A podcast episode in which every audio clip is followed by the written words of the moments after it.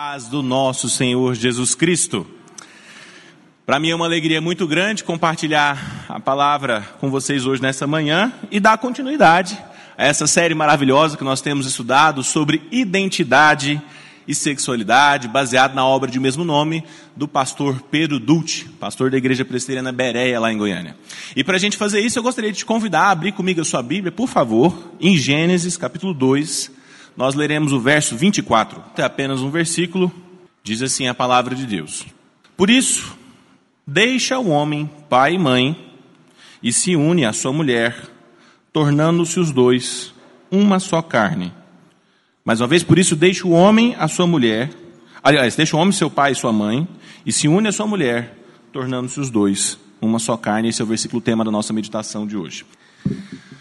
Como eu disse na introdução, nós temos trabalhado já há algumas semanas o livro do pastor Pedro Dutti, Identidade e Sexualidade, e eu fiquei responsável pela exposição do capítulo 3, onde a intenção, como você pode perceber no slide, é demonstrar que a sexualidade humana foi completamente afetada pelo pecado, e isso das mais variadas formas possíveis.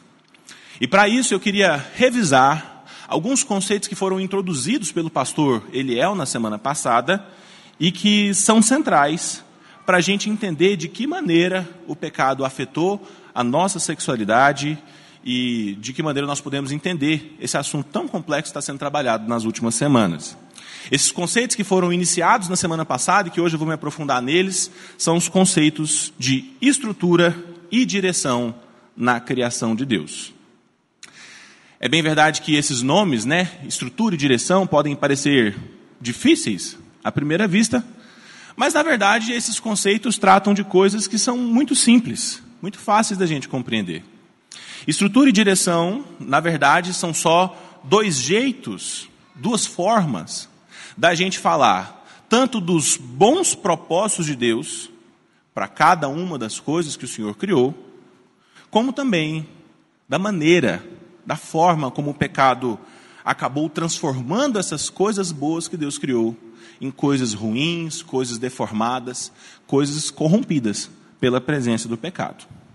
Então, quando nós pensamos em estrutura, no livro do pastor Pedro, se tiver a oportunidade de ler, nós sempre estamos falando de tudo que existe de bom nas coisas que foram criadas por Deus.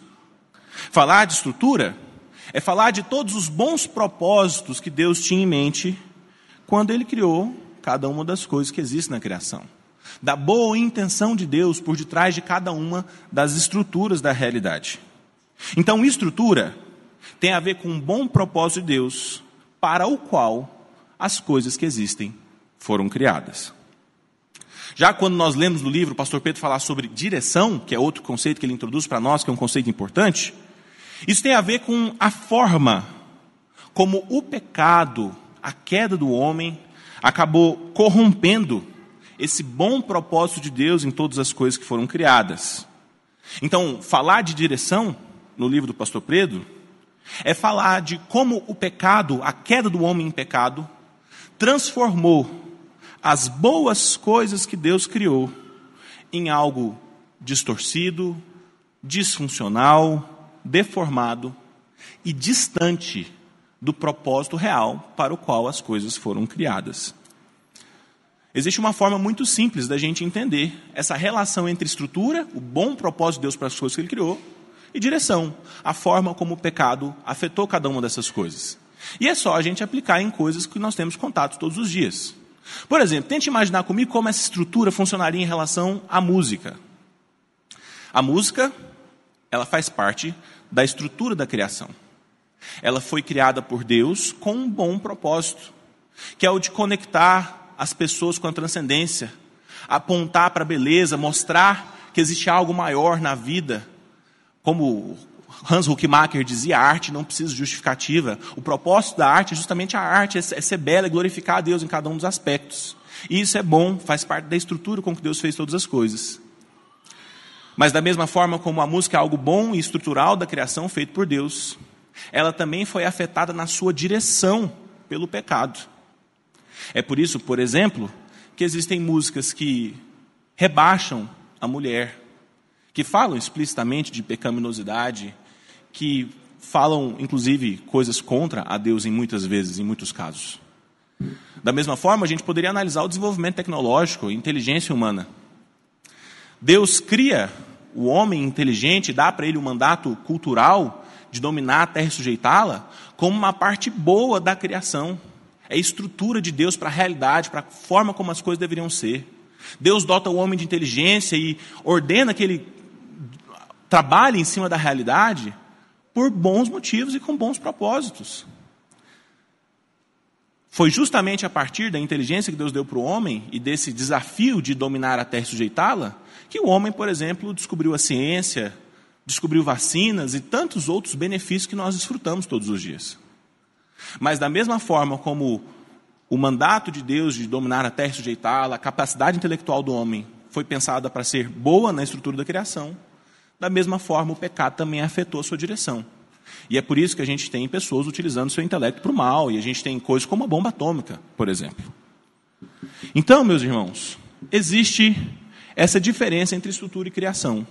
Estrutura sendo as coisas boas, o bom propósito que Deus fez para todas as coisas. E direção sendo a forma como o pecado manchou essas boas coisas que Deus fez e transformou elas em coisas ruins. Existe uma diferenciação clara entre a intenção de Deus sobre a forma como as coisas deveriam ser e a forma como o pecado corrompeu e redirecionou essas coisas boas para coisas ruins. E por que, que o pastor Pedro então começa falando e insiste bastante no livro sobre essa diferença entre estrutura e direção? É porque ele vai argumentar, meus irmãos, que foi justamente por causa da queda que tudo aquilo de bom que Deus tinha pensado para as nossas vidas, inclusive na sexualidade, tudo aquilo de bom que Deus tinha pensado para as nossas vidas em termos de estrutura, foi afetado pelo pecado nas mais diferentes direções. Esse, inclusive, é um conceito importante dentro da teologia reformada, que é o conceito de depravação total. A gente gosta muito de falar sobre a graça comum de Deus, né? A gente gosta muito de falar sobre a graça de Deus que derrama chuva sobre os justos e sobre os injustos, que faz bem tanto aos bons quanto aos maus. Só que nós não podemos perder de vista que, da mesma forma que a graça é comum sobre todos os homens, a desgraça também é comum. A tragédia do pecado afeta todos os seres humanos e tudo que existe de maneira completa, de maneira comum totalmente. É claro que com isso, nós não estamos querendo dizer que porque o homem é totalmente depravado, porque existe a depravação total, então agora as pessoas elas são tão más quanto elas poderiam ser. Não é isso que nós estamos dizendo. A ideia aqui é outra. A depravação do homem é total, porque o pecado afetou o homem totalmente. Ou seja, o pecado afetou o homem em todas as áreas e em todas as esferas da sua vida. Você quer ver alguns exemplos? Por exemplo, o pecado afetou o homem na forma como ele se relaciona com Deus. É por isso que existe idolatria. O pecado afetou o homem na forma como ele faz os seus negócios. E é por isso que existe muita gente que tenta passar coleguinha para trás na hora de vender um carro, né? E você sabe muito bem como é que funcionam essas coisas. O pecado afetou o homem na forma como ele se insere na política. É por isso, por exemplo, que existe corrupção e má administração pública. E é claro que o pecado afetou o homem na sua sexualidade e das mais variadas formas que se poderia imaginar. E a forma como o pecado fez todas essas coisas, de acordo com o padrão do pastor Pedro, é através do que ele vai chamar lá de caricaturas. Ou seja, meus irmãos, o mecanismo do pecado funciona mais ou menos, mais ou menos assim. O pecado pega uma boa coisa que foi criada por Deus, com um bom propósito, e ele deforma essa boa coisa em uma caricatura. E então o pecado nos apresenta essa deformação, essa caricatura, como uma solução fácil para as nossas necessidades, para os nossos anseios e para os nossos problemas. De maneira que o que existe para as nossas vidas, na verdade, é uma dualidade entre a forma como as coisas deveriam ser, de acordo com a estrutura, com um projeto, com um bom intento de Deus quando fez as coisas, e as caricaturas, as deformações e os desvios de direção que foram provocados pelo pecado. Então, meus irmãos, ditas essas coisas, tendo claro na nossa mente essa diferença entre aquilo que era bom que Deus queria para nós e a maneira como o pecado corrompeu esses bons propósitos de Deus para as nossas vidas, o que nós vamos ver agora é como a sexualidade deveria ser. Qual é a estrutura, qual é o bom propósito de Deus em criar a nossa sexualidade para as nossas vidas. Porque sabendo qual era o bom propósito de Deus para isso, a gente também vai ser capaz de identificar o que, que existe de pecaminoso, de caricatura, de deformado nas mais diferentes expressões sexuais da nossa época. E eu acho, eu acho, que você vai se surpreender bastante com essa visão que é apresentada sobre sexualidade. Você sabe por quê, meu irmão? Porque o fundamento, a base para a nossa sexualidade, ele está na própria imagem de Deus que Deus compartilhou com o homem. O nosso Deus é um Deus plural.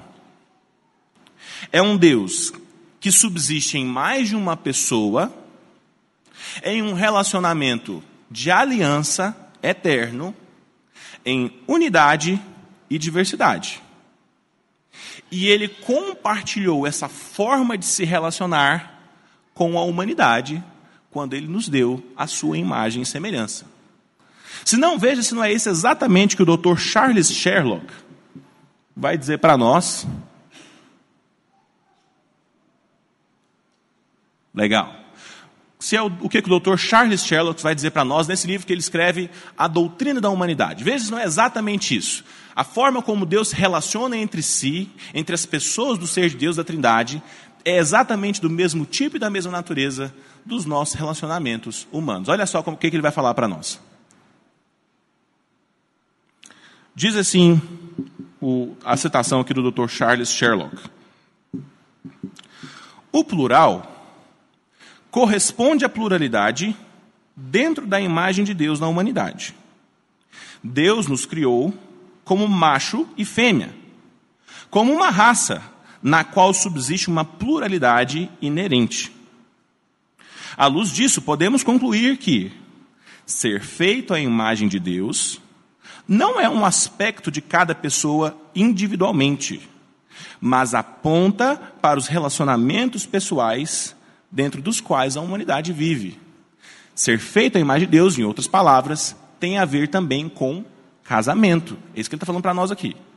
Olha a continuação do texto, o que diz aí. Ser feito macho e fêmea está intimamente associado com ser feito à imagem de Deus. Essa expressão denota a comunhão que distingue a humanidade, que torna a humanidade diferente.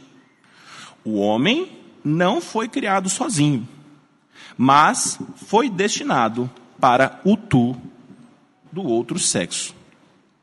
Então, o que, que o Dr. Charles Sherlock está dizendo para nós aqui, meus irmãos?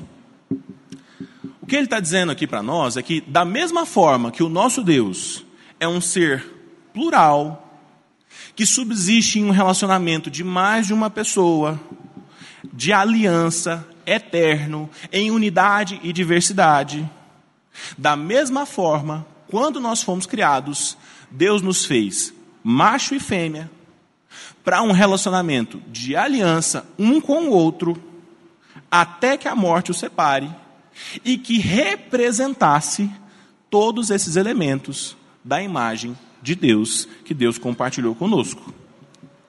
É bem verdade que nem todos os seres humanos foram chamados para o casamento, existe o celibato. Mas, de uma forma geral, a intenção de Deus para a humanidade é que as pessoas se casassem entre si e representassem a imagem de Deus através dos seus casamentos. Veja se não é exatamente isso que acontece. Por exemplo, no texto que nós lemos no início da exposição. Em Gênesis 2, 24, o texto diz que o homem ele vai deixar a casa dos seus pais, ele vai se unir à sua mulher, e o que, que vai acontecer?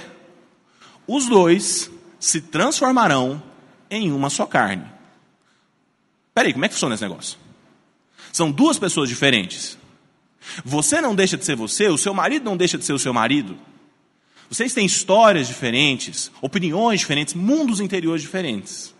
Mas o texto diz que no meio da diferença existe unidade. Duas pessoas com histórias diferentes, quando se casam, se transformam em uma só carne, um só ser. Isso não parece muito com alguma coisa que a gente conhece e que a gente chama na teologia de trindade, não? Um mesmo Deus, três pessoas diferentes. Não são três deuses, mas é um só Deus. Mas o Pai não é o Filho, e o Filho não é o Espírito, e o Espírito não é o Pai, mas os três são um. Em uma união mística e misteriosa, onde existe unidade na diversidade. O casamento é a forma como Deus pensou para representar a imagem dele aqui na terra. Veja se não é exatamente isso que diz esse outro autor bastante renomado que eu trouxe aqui para vocês na nossa exposição de hoje. Esse aqui é o Dr. Peter Leihart. Ele escreveu esse livro Vestígio da Trindade, que se eu não me engano foi publicado em 2017. Ah, e olha só o que, que, ele vai falar sobre essa ideia da trindade, do ser de Deus, a maneira como o ser de Deus se relaciona, o que, que isso tem a ver com os nossos casamentos. Olha só o que, que ele vai dizer para nós aí. Na teologia, há um termo que descreve o tipo de relacionamento que eu explorei ao longo do livro. Está falando aqui da trindade. Pericorese. O que tenho descrito é a forma pericorética da realidade. De acordo com a ortodoxia cristã, há apenas um Deus. Mas este Deus existe como três pessoas divinas: Pai, Filho e Espírito Santo. A palavra deriva de um verbo grego pericorém, que significa conter ou penetrar. E descreve a comunhão das três pessoas da Trindade como mutuamente habitando, permeando ou interpenetrando uma a outra. Cada pessoa da Trindade é irrefutavelmente si mesma. O Pai nunca é o Filho nem o filho é pai. E nenhum dos dois jamais é o espírito. Entretanto, essas pessoas irrefutavelmente distintas estão unidas num companheirismo íntimo de coabitação. Dentro da Trindade, cada pessoa tanto completamente envolve, quanto é completamente envolvida por. Cada pessoa é tanto a habitação de, quanto habita cada uma das outras. Então vocês estão entendendo a semelhança entre a estrutura do ser de Deus, da Trindade, e a estrutura dos nossos casamentos? O casamento, meu irmão, foi uma instituição criada por Deus para servir de espelho, para servir de representação de uma figura da forma como o próprio Deus é. Veja que ele reforça essa ideia no texto. Ele diz: olha, o pai não é o filho, o filho não é o espírito, o espírito não é o pai. Mas de uma maneira misteriosa e sobrenatural, essas três pessoas diferentes são um único Deus.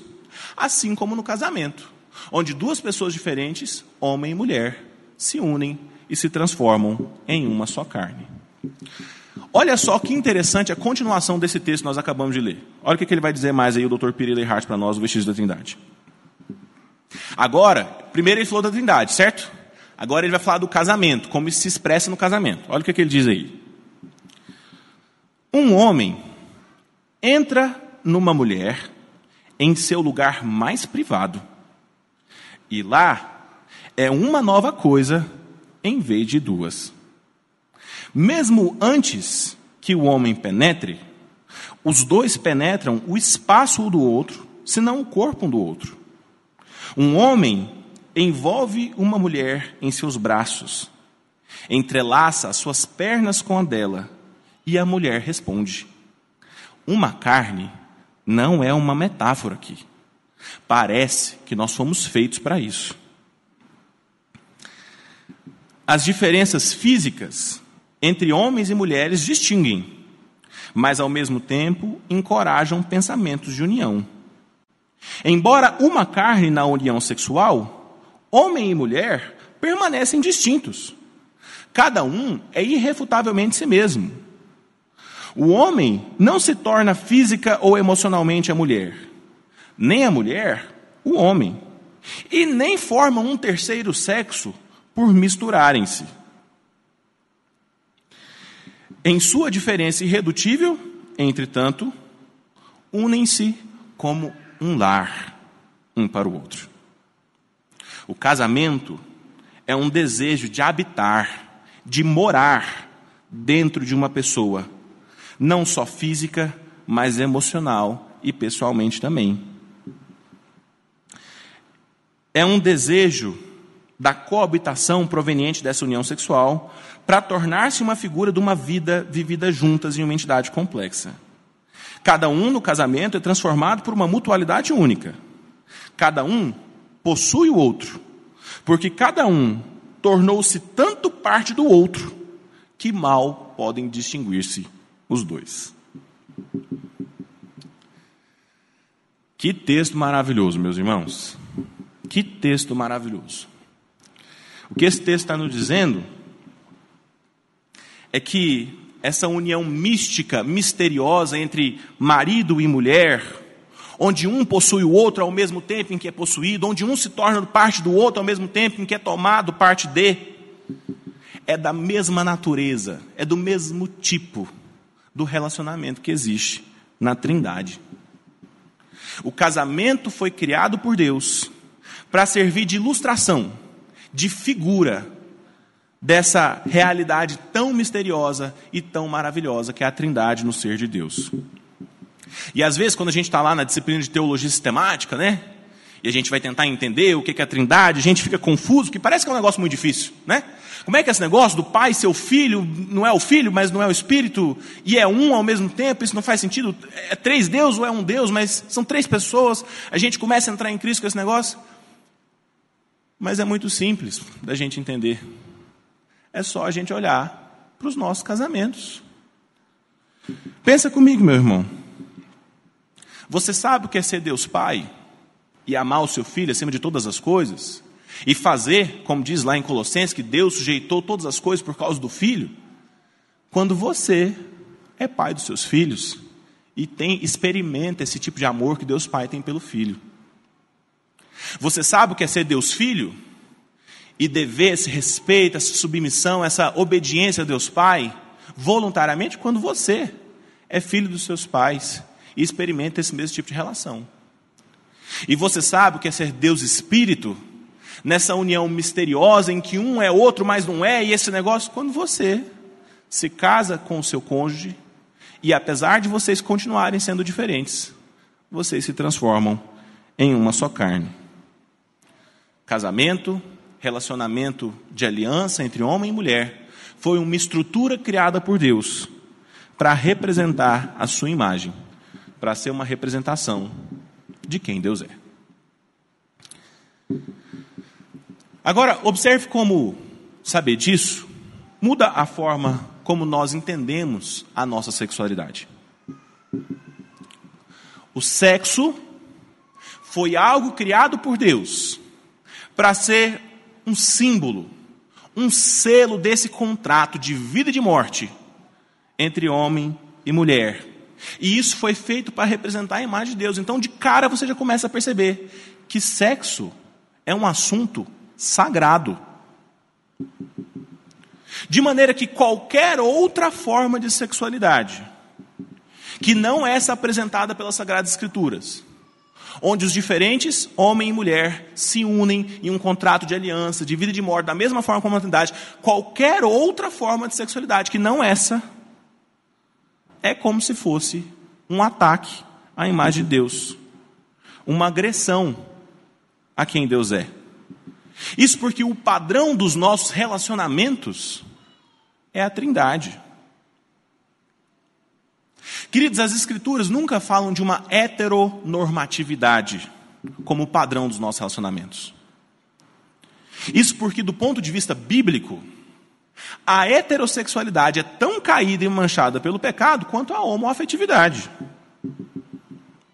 O padrão de relacionamento que é apresentado pelas Sagradas Escrituras é o que a gente chama de normatividade trinitária.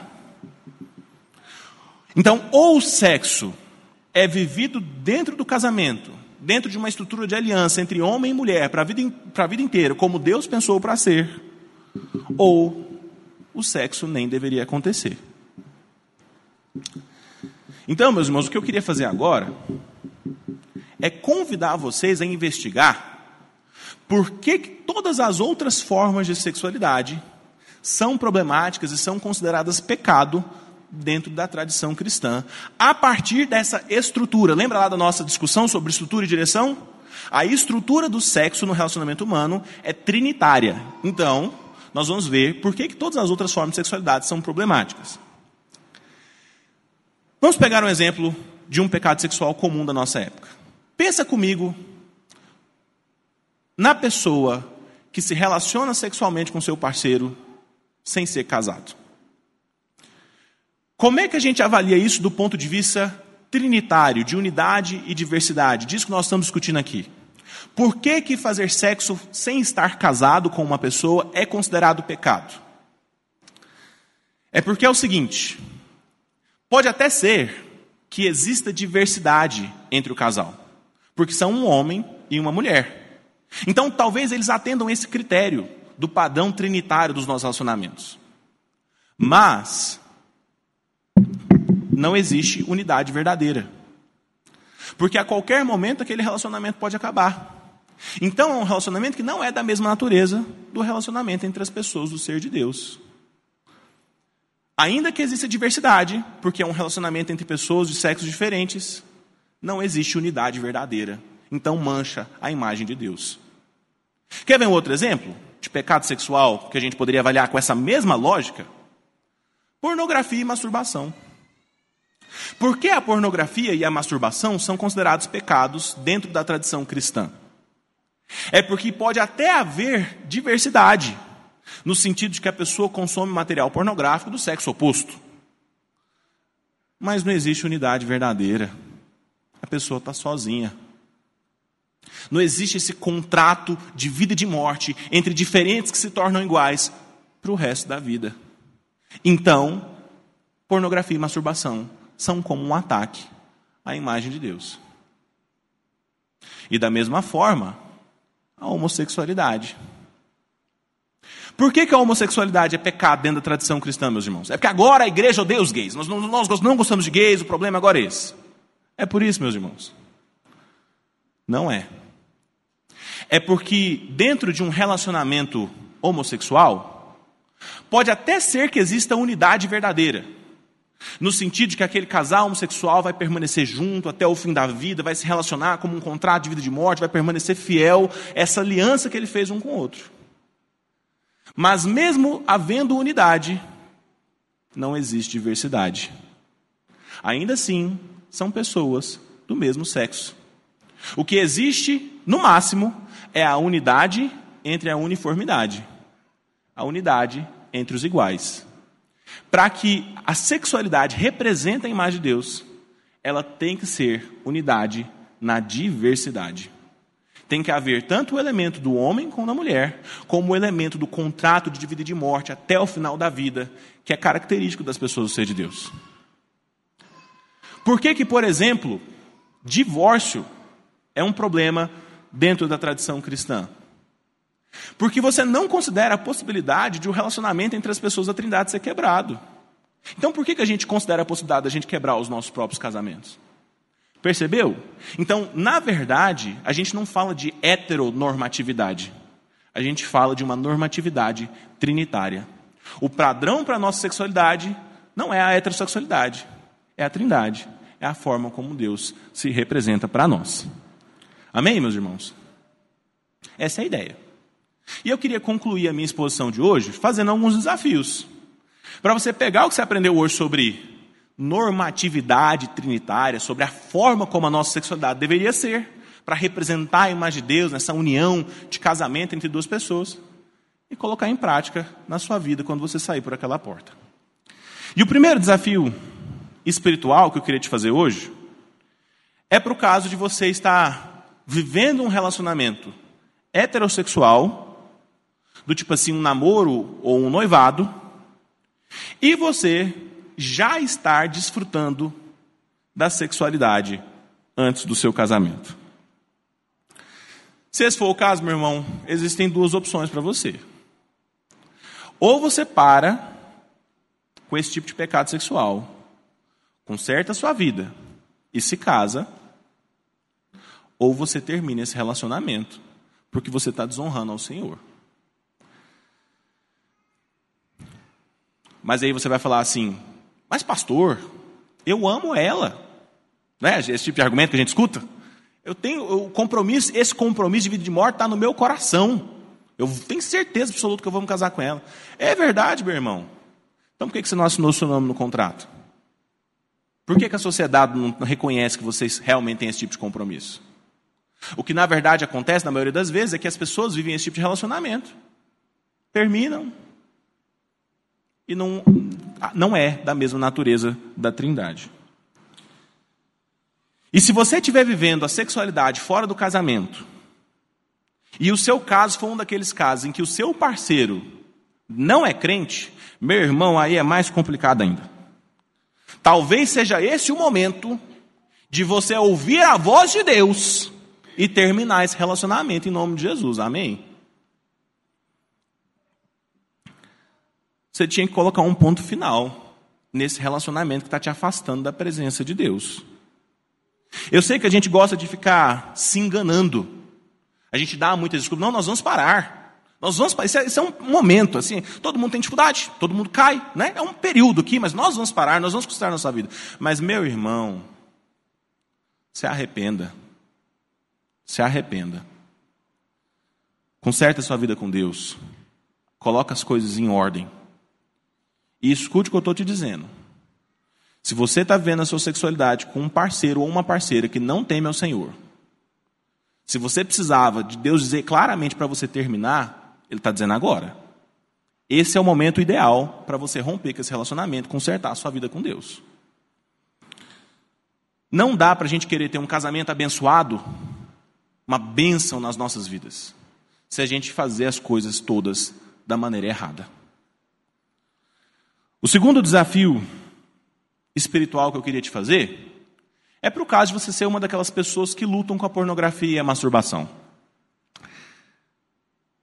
Se esse for o seu caso, meu irmão, eu queria te dizer que não existe uma receita de bolo. Do tipo assim, 10 passos que você pode fazer para vencer a pornografia e a masturbação. Esse tipo de coisa não existe. A gente vê isso muito na internet, né? mas a verdade é que esse tipo de coisa não existe. Tem coisas que ajudam. Do tipo assim, praticar uma atividade física, ter sono razoável, é, evitar determinados aplicativos, essas coisas ajudam. Mas a única forma de você vencer pornografia e masturbação é estando satisfeito em Deus. Você precisa aprender a amar mais ao Senhor do que os prazeres que a masturbação te dá. A verdade, queridos, é que se a gente não estiver satisfeito em Deus e apaixonado pelo Senhor, dificilmente a gente vai conseguir vencer esse tipo de problema. Você já parou para pensar? Por que, que depois daquele momento de visitação de Deus, que a gente vai na igreja ou então numa vigília e de repente Deus derrama sobre nós a sua graça, já parou para pensar por que, que nesses momentos a gente nunca é tentado a pecar nesse tipo de coisa? A resposta é porque nós estamos cheios da presença de Deus. E se a gente quiser vencer esse tipo de pecado, a gente precisa estar satisfeito no Senhor. Caso contrário, vai ser muito difícil. Terceiro lugar, eu gostaria de fazer um desafio se você for uma daquelas pessoas que sofre atração por pessoas do mesmo sexo. Se você sente atração por pessoas do mesmo sexo, a primeira coisa que eu gostaria de começar fazendo aqui é pedir perdão pela forma como a igreja do Senhor tem te tratado. Eu espero que eu tenha conseguido deixar claro aqui na minha exposição que todas as formas de sexualidade, diferentes daquelas que são apresentadas pelas Sagradas Escrituras, são pecaminosas, desagradam a Deus igualmente pelos mesmos motivos. Tanto a sexualidade heterossexual, que é vivida contrária à vontade de Deus, quanto a homoafetiva. Mas se você ama ao Senhor e você lida com esses desejos, existem duas coisas que você pode fazer. A primeira é orar a Deus para pedir a reorientação da sua afetividade. E eu sei que você já deve ter feito isso, e talvez você pense que isso não é possível. Mas não é verdade. Às vezes é possível sim. Tem uma ovelha no meu ministério, amigo meu querido que eu acompanhei de perto, que lidava com problemas homossexuais. Ele era homossexual. E ele lutou com isso durante toda a juventude, orando e pedindo a Deus para que mudasse a história dele. E sabe o que aconteceu? No caso dele, Deus atendeu. Ele se apaixonou por uma menina, se casou com ela. Hoje eles têm uma família linda, com vários filhinhos. E é muito bonito de ver a obra que Deus fez na vida dele. Mas eu tenho que reconhecer que pode ser que esse não seja o seu caso. Talvez Deus nunca reoriente a afeição do seu coração. E se esse for o seu caso, meu irmão, e você realmente ama Jesus, o conselho que eu te dou é o mesmo que o pastor Samuel deu na primeira exposição dele. Se a gente realmente ama Jesus, a gente vai viver o celibato. São as duas opções que a gente tem. E por último, o último desafio espiritual que eu gostaria de fazer é para a igreja, como um todo, nós como igreja. Meus irmãos, muito cuidado na forma de tratar esse assunto. Muito cuidado. Porque em muitos casos a gente lida com a sexualidade com dois pesos e duas medidas. Nós, via de regra, nós somos muito intolerantes com aqueles que têm afinidade por pessoas do mesmo sexo. Mas nós somos muito condescendentes com aqueles irmãos da igreja que vivem pecados heterossexuais e para nós está tudo certo. Meus irmãos, muito cuidado com dois pesos, duas medidas. O, o cerne, o centro da exposição de hoje foi para mostrar que não existe diferença do ponto de vista espiritual entre os pecados sexuais, sejam héteros ou homo. Então, meu irmão, muito cuidado em tratar aquelas pessoas que sentem atração por pessoas do mesmo sexo de maneira diferente das pessoas, dos nossos sobrinhos, dos nossos colegas e amigos que estão dormindo com a namorada. E a gente sabe disso, mas está tudo bem, a gente não tem problema nenhum com isso. Nossos problemas são com os gays. Muito cuidado. Como o pastor Pedro fala no livro, a gente precisa de sensibilidade, precisa de tato para tocar em um assunto doloroso como esse. Amém? Às vezes a gente pode estar sendo pedra de tropeço, porta de empecilho para as pessoas chegarem ao Evangelho do Senhor Jesus. Vamos orar e pedir a ajuda de Deus, meus irmãos. Senhor Jesus, por favor, nos ajuda, Pai, a viver a nossa sexualidade de uma maneira que glorifique ao Senhor. Nos ajuda, Deus, a vivermos a nossa sexualidade de maneira trinitária dentro de um casamento, em uma aliança de vida e de morte, em unidade e diversidade, da forma como o Senhor pensou para ser na sua estrutura. E nos ajuda, Senhor, a vencer qualquer desvio de direção que possa haver do nosso coração. Seja o desvio da pornografia, da masturbação, do sexo fora do casamento, do adultério, da prostituição, da homossexualidade. Deus nos ajuda. Em nome de Jesus, derrama graça, derrama poder do Espírito Santo porque a verdade, Deus, é que essa é uma área muito sensível das nossas vidas. E nós não vamos conseguir sem a ajuda do Senhor. Nos ajuda. Derrama graça, derrama unção. Em nome do Senhor Jesus. E nos ajuda, Deus, a sermos uma igreja mais amorosa e mais sensível às dificuldades dos irmãos que, têm, que se interessam por pessoas do mesmo sexo. Não permita, Deus, que a gente seja pedra de tropeço na caminhada deles e porta de empecilho para eles chegarem ao Evangelho do Senhor Jesus. Essa é a nossa oração em nome de Jesus Cristo. Amém.